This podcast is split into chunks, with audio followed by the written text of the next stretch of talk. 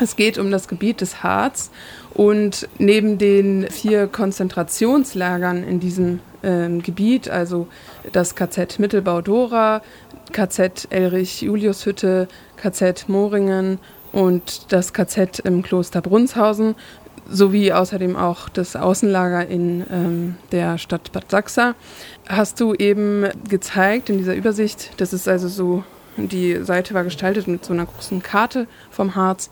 Da gab es außerdem noch wichtige Waffenfabriken sowie auch welche von den schrecklichen Todesmärschen haben dort stattgefunden.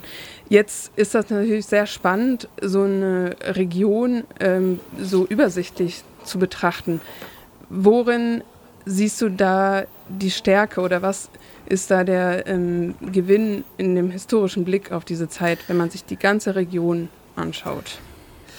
Ja, genau. Also mein Fokus für diesen Beitrag lag maßgeblich auf dem Bereich des Südharz. Also man hätte diese ganze Topografie, wie ich sie genannt habe, ausdehnen können, wirklich von Seesen bis nach Mansfeld rüber ähm, den kompletten Harz abdecken. Ich habe jetzt für unser Gebiet spezifisch den Fokus auf den Südharz gelegt, also auf den Kreis Göttingen und so weiter und äh, bis nach Goslar hoch. Und die, äh, die Intention war, es gibt ja im Prinzip zwei Möglichkeiten, wie man sich dem Thema nähern kann. Nämlich mhm. einerseits indem man ganz genau in die individuellen Geschichten, die sich dort abgespielt haben, schaut oder indem man eben das Ganze mit einem Schritt zurücktritt und sagt, okay, das hat hier im Ganzen stattgefunden. Mhm. Und meine Intention damit war zu zeigen, wie nah diese Verbrechen eigentlich tatsächlich waren in unserer unmittelbaren Nachbarschaft. Weil mhm. ich schreibe ja hier in, äh, zwischen Braunschweig und Osterode für ein sehr regionales Medium. Wir füllen hier jeden Tag, ähm, abseits von den Mantelseiten ähm, aus Berlin, füllen wir praktisch drei, vier, fünf Seiten mit Themen, die wirklich vor Ort stattfinden, die ganz lokal sind. Und in dem Kontext wollte ich zeigen, diese Verbrechen haben hier stattgefunden, in der Nachbarschaft, auf der anderen Straßenseite und nicht irgendwo hier jenseits der sieben Berge. Ja, das ist immer so ein bisschen die Gefahr bei diesem Thema. Mhm. Genau dabei, finde ich, äh, war sehr eindrücklich zu merken, dass es eben so um dieses ganze Gebiet geht, also was du dir da angeschaut hast. Zum Beispiel fand ich das äh, sehr ähm, beeindruckend bei, den, äh, bei der Betrachtung von den Todesmärschen, die ja, also, die ja dann eigentlich in dem ganzen Harz, also man kann das ja eigentlich nachvollziehen, dass die Menschen in den Todesmärschen im April 1945 äh, durch den Harz geschickt wurden. Das finde ich sehr eindrücklich. Äh, wie, äh, wie kann man das, ähm, ja, kannst du vielleicht noch mehr dazu erzählen? Ja, natürlich. Also ja. Ähm, man, man muss sich im Prinzip vorstellen, also grundsätzlich muss man sich erstmal die Frage stellen, warum waren hier vor Ort ähm, so viele Lager und warum haben sich hier so viele Verbrechen ereignet? Mhm. Also ich glaube, man kann in Deutschland, egal wo man lebt, so ein bisschen den Blick äh, historisch eben auf seine Nachbarschaft richten und feststellen, oh je, hier haben äh, furchtbare Dinge stattgefunden. Aber ähm, der Harz hat natürlich jetzt nochmal eine Spezialrolle, einfach eben als dieses einzige oder das höchste Gebirge in Norddeutschland, ähm, weil der Harz schon vor dem Krieg eine wichtige Funktion in der Produktion für das Deutsche Reich eingenommen hat, also für das Dritte Reich. Also ähm, in meinem Beitrag ist ja zum Beispiel auch erwähnt, die Sprengstofffabrik, äh, das Werk Tanne bei Klausthal-Zellerfeld. Das war die drittgrößte Munitionsfabrik des Deutschen Reichs. Also hier stand tatsächlich auch kriegswichtige Industrie. Und weil der Harz eben aufgrund seiner schweren Zugänglichkeit und gleichzeitig der alten äh, Industriestrukturen die es hier schon gab, war praktisch elementar wichtig für die nationalsozialistische Kriegsmaschine. Mhm. Und deswegen haben wir diese großen Konzentrationslager in Dora Mittelbau und deswegen haben wir diese, dieses Spinnennetz an Außenlagern. Ne, deswegen haben Dörfer wie Nüxei bei Bad Sachsa, also da leben heute, glaube ich, 50 Menschen, wenn es hochkommt. Das ist wirklich ein sehr beschauliches, kleines, ruhiges Bauerndorf. Und da gab es ein Außenlager von Dora Mittelbau, ähm, in dem 300 Menschen untergebracht waren, von denen der überwiegende Teil zum Ende Ende hin ermordet worden ist. Ja, also man muss sich einerseits klar machen, es gab hier diese Struktur, die war kriegswichtig aus Sicht der Nazis. Zwangsarbeit musste hier mit jedem Mittel durchgesetzt werden. Und es gibt hier kein Dorf im Endeffekt, mhm. das ähm, keine, ähm, ja, das davon unberührt geblieben ist. Ich wohne in, äh, in Walkenried. Ähm, das ist wirklich der letzte Zipfel Niedersachsen. Dahinter kommt dann Thüringen. Und äh, wenn man von Walkenried Richtung Bad Harzburg, Halberstadt, also nach Norden über den Harz fahren will, kommt man immer durch ein super schnuckliges Dorf, das heißt Wieder. Und als ich diesen Beitrag veröffentlicht hatte, rief mich ein Kollege an hier von der Zeitung und sagte mir, Mensch Kevin, tolle Übersicht, aber wusstest du, dass es in Wieder auch ein Konzentrationslager gab? Und dann sagte ich, ja, wenn ich das gewusst hätte, hätte ich es aufgenommen, aber das ist genau der Punkt. Ich schreibe es auch in meinem Beitrag. Ich kann keine vollständige Liste vorlegen, mhm. weil die Liste einfach zu lang ist. Und das ist die, und das ist die erschreckende Erkenntnis sozusagen aus dieser, ähm, ähm, aus diesem Thema, wie ich mich damit beschäftigt habe jetzt im Januar. Ja. ja, bleiben vielleicht noch im Detail oder bei den einzelnen Orten, die du dann eben ähm, aufgezeigt hast. Ähm, in Bad Sachsa ähm, ähm, ähm, hast du berichtet über die Kinder des 20. Juli. Kannst du ja. das nochmal kurz beschreiben? Das ist wahrscheinlich die ähm, eine der ähm, tragischsten und interessantesten Geschichten aus dieser Zeit hier äh, vor Ort. Also ich, ich hole vielleicht ein kleines bisschen äh, weiter aus. Man muss dazu wissen, Bad Sachsa war schon sehr früh politisch in dieser Zeit. Also die er, der erste Mord durch äh, die Nationalsozialisten fand schon im Frühjahr 1930 war es statt ähm, als äh, NSDAP-Mitglieder hier ähm, SPD-Mitglieder einfach auf offener Straße erschossen haben. Also Bad Sachsa war schon sozusagen sehr früh sehr zerrissen politisch zwischen rechts und links und rechts hat sich sehr früh sehr durchgesetzt hier und ähm, das muss man immer mitdenken. Und als dann in der Endphase des Krieges, also als dann im Sommer 44 der Anschlag stattfand an der, ähm, in Polen auf, ähm, auf Hitler, ähm, wurden die Kinder der Verschwörer, das waren, ich glaube, so um die 40 Kinder, also wirklich im Alter von vier, fünf Jahren bis ähm, frühes, äh, frühes Jugendalter, 12, 13, äh, wurden allesamt aus den Familien entfernt, weil Verräterfamilien, und dann nach äh, Bad Sachsa gebracht und dort in ein Kinderheim gesteckt. Und ähm, das muss äh, furchtbar gewesen sein, weil es auch ein Kinderheim war, das sozusagen so schwarzer, ich glaube, man nannte das schwarze Pädagogik, ähm, äh, sehr, sehr zugetan war und dort entsprechend auch brutal mit den Kindern umgegangen wurde. Da wurde jetzt zwar niemand ermordet, aber diese Kinder hatten da ähm, mit Verlaub keine schöne Zeit und die wurden dann ähm, Anfang ähm, 45 durch die vorrückenden Amerikaner ähm, wurden einige Kinder schon zu ihren Familien zurückgeschickt, andere wurden dann vor Ort von den Amerikanern befreit und der von den Amerikanern eingesetzte ähm, Bürgermeister hat sich dann ähm, sehr schnell darum bemüht, dass alle Kinder möglichst schnell zu ihren Eltern zurückkommen. Aber diese Geschichte endet dort eben nicht, weil dieses Kinderheim mit seiner sehr, also aus heutiger Sicht natürlich umso mehr noch fragwürdigen Pädagogik, hat noch lange bis in die Ende der 50er Jahre hinein ähm, dort äh, gewirkt.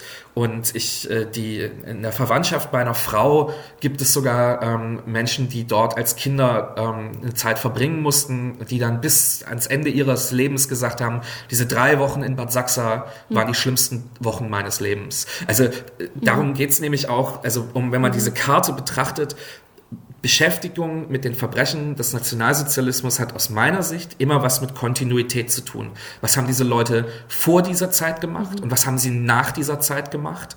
Und ähm, dass sich eben so ein Kinderheim wie das in Bad Sachsa fortgetragen hat, ist praktisch äh, ein Symbol für auch den Übergang ähm, sozusagen von der Nazizeit in die BRD und diese Legende der Stunde Null, die es so halt nicht gegeben hat, sondern es haben sich einfach mhm. viele furchtbare Dinge fortgetragen.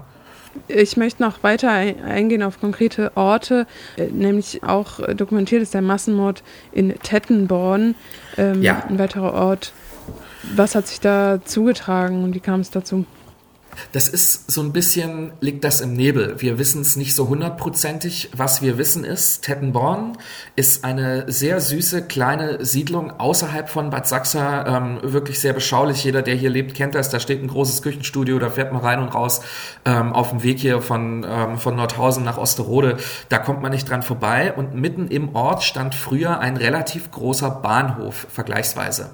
Und ähm, äh, als die, ähm, die Amerikaner immer weiter auf Nordhausen vorrückten, mussten die ganzen Häftlinge aus der Region irgendwie zusammengezogen und fortgeschafft werden. Das Ziel war, möglichst viele über den Harz nach Goslar zu bringen, um sie von Goslar dann mehr nach Osten zu bringen, ähm, wo dann am Ende tatsächlich die Überlebenden, die diese Märsche überlebt haben, auch alle, äh, also in großer Zahl ermordet wurden.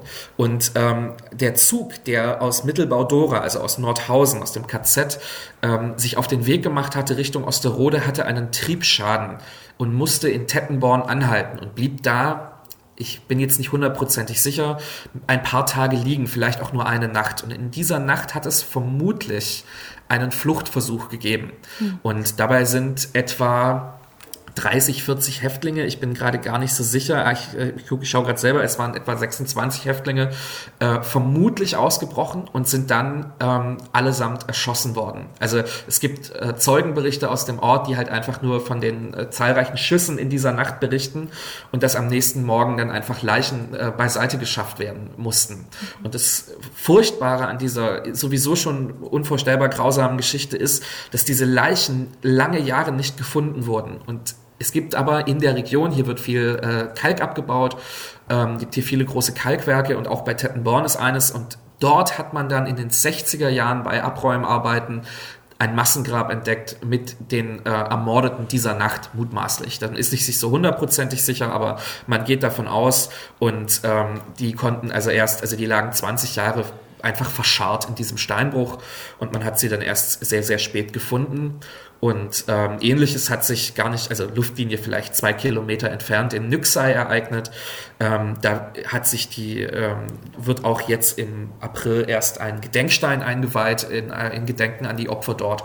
Und ähm, man sieht also, es gibt auch heute immer noch ähm, viel, mhm. sage ich mal, wissenschaftliches Feld, wo man sich mit auseinandersetzen muss in diesem Kontext. Mhm.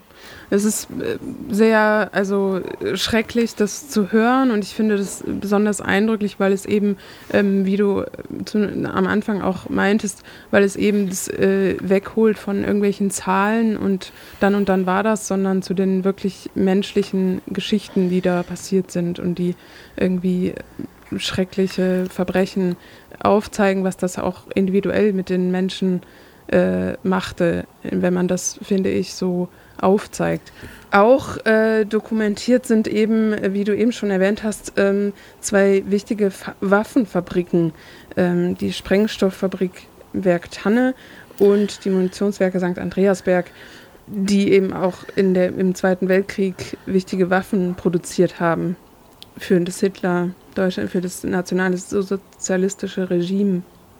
Wie hängt das äh, zusammen und auch was ist passiert 1945 mit diesen Waffenfabriken? Also man muss im Prinzip schauen, die hatten eine besonders hohe strategische Bedeutung, weil, ähm, wie ich ja bereits erwähnt habe, der, der Harz hat eine große Industriegeschichte, also die reicht weit in tausend Jahre zurück, einfach weil hier so viel Erz abgebaut werden konnte, unterschiedlichstes, also hier gibt es nicht nur äh, Blei, Silber und so weiter, sondern hier gab es auch, sage ich mal, ähm, Kupfer und äh, andere Mittel, die aus, dem, äh, aus, der, aus der Erde geholt wurden. Und dadurch gibt es eben schon sehr lange ein sehr gut funktionierendes Netz von Industrie. Das hat ein bisschen gelitten, sage ich jetzt mal, durch die deutsche Teilung, aber so wie eben ganz Mitteldeutschland da in Mitleidenschaft gezogen wurde, aber gerade so in den, ähm, so um das 1900 herum war das eine sehr industrielle Region hier. Mhm. Also kleine Dörfer wie Zorge beispielsweise nördlich von Nordhausen, ähm, heute Niedersachsen, äh, waren mal die größten Industriestandorte des Herzogtums Braunschweig, nur so am Rande, nur damit man das mal einordnen kann. Und auf dieser Grundlage sind dann hier nämlich auch ähm, Munitionswerke entstanden, eben spezifisch das äh, Werk Tanne, von dem ich bereits erwähnt habe, es war das drittgrößte im Deutschen Reich überhaupt und dann zum Beispiel eben auch die Munitionswerke aus St. Andreasberg, ähm, die dort von der Hösch AG aus Dortmund äh, betrieben wurden, 1400 Zwangsarbeiter dort vor Ort und das machte natürlich aus dieser kriegswirtschaftlichen Sicht heraus sehr viel Sinn, weil der Harz ist sozusagen für Norddeutschland die am schwersten zugängliche Region. Die lässt sich nicht gut bombardieren. Hier kann man, hier gibt es viele Schächte, viele Tunnel. Die äh, Infrastruktur ist bereits dort. Eigentlich ideal für so sogenannte kriegswichtige ähm, Produktion. Und deswegen gibt es hier so viele Lager. Deswegen wurde hier auch so grausam gewütet, einfach weil man diese Produktion am Laufen halten musste. Also im Oktober 44 bombardieren die Amerikaner ähm, das Werk Tanne in äh, Klausthal-Zellerfeld und selbst nach der fast völligen Verheerung dieses Lagers wurde da trotzdem bis zum Ende weiter produziert. Einfach auch nur, weil man diesem, diesem Lager nicht anders habhaft werden konnte. Ne? Also erst als die Amerikaner praktisch ähm, direkt im Harz waren, ähm, werden hier die, ähm, brechen die Nationalsozialisten hier ihre, äh, ihre Zelte ab sozusagen. Besonders spannend ist ja auch der ähm, regionale Zugang, sage ich jetzt mal, zu dem Thema, Absolut. den du gewählt hast und ähm, vor allem auch also über eine wahrscheinlich auch gut gelesene Lokalzeitung Harz Kurier. Wie ist das also wie ist so die Resonanz und ähm, wie ist deiner Einschätzung nach äh, die Reichweite gewesen? Also tatsächlich ist es relativ selten, dass wir ähm, Post bekommen, also positiv wie negativ mag ich anmerken. Ähm, die meisten, wie das heutzutage ist, die meisten Kommentare bekommt man dann im äh, Social Media. Bei so Themen ähm, trauen sich dann halt die üblichen Trolle, wir kennen sie alle äh, öfters mal aus dem Gebüsch. Ähm, tatsächlich habe ich aber auf diesen Beitrag fast ausschließlich positive Rückmeldungen bekommen, eben maßgeblich von Menschen, die hier seit 30, 40, 50 Jahren sich genau mit diesem Thema beschäftigen, mhm. die hier an jedem, an jeder Wegkreuzung sagen können, was für furchtbare Dinge hier stattgefunden haben und mit denen ich auch im Vorfeld gesprochen habe. Also da mag ich spezifisch diesen Verein Spurensuche hervorheben, mhm. ähm, der, dessen Mitglieder sich hier wirklich ähm, extrem viel Aufwand betreiben, um das Gedenken auch am Leben zu erhalten und auch historisch aufzuarbeiten, was hier bei uns vor der Haustür passiert ist. Weil ich glaube, und das war auch eigentlich meine Intention dieses Beitrags, sagst, bei moderner oder angemessener Gedenkkultur, ähm, mhm. finde ich, geht es immer darum, nicht nur zu zeigen, wie nah diese Verbrechen waren, weil wenn man das im Fernsehen guckt, ne, dann war das in Polen und in Ostpreußen haben ganz viele furchtbare Dinge stattgefunden, aber das äh, ficht uns ja nicht an. Mhm. Und das Gegenteil ist der Fall. Also wenn man in Elrich lebt und im neuesten, also Elrich liegt hier im Südrand in Thüringen, ähm, nördlich von Nordhausen, im Südrand vom Harz, da gibt es ein wunderschönes Neubaugebiet und wenn man in diesem Neubaugebiet wohnt und da spielen die Kinder auf der Straße und wirklich 50 Meter auf der anderen Straßenseite sind die Baracken mhm. ähm, des KZ Elrich-Julius-Hütte, das bis heute in Frankreich und in, äh, in, den Niederlanden als eines der grausamsten und furchtbarsten Arbeitslager ähm, des ganzen Deutschen Reiches gilt. Also wo wirklich die wenigsten Menschen zurückgekehrt sind, weil sie dort so brutal zu Tode geschunden wurden.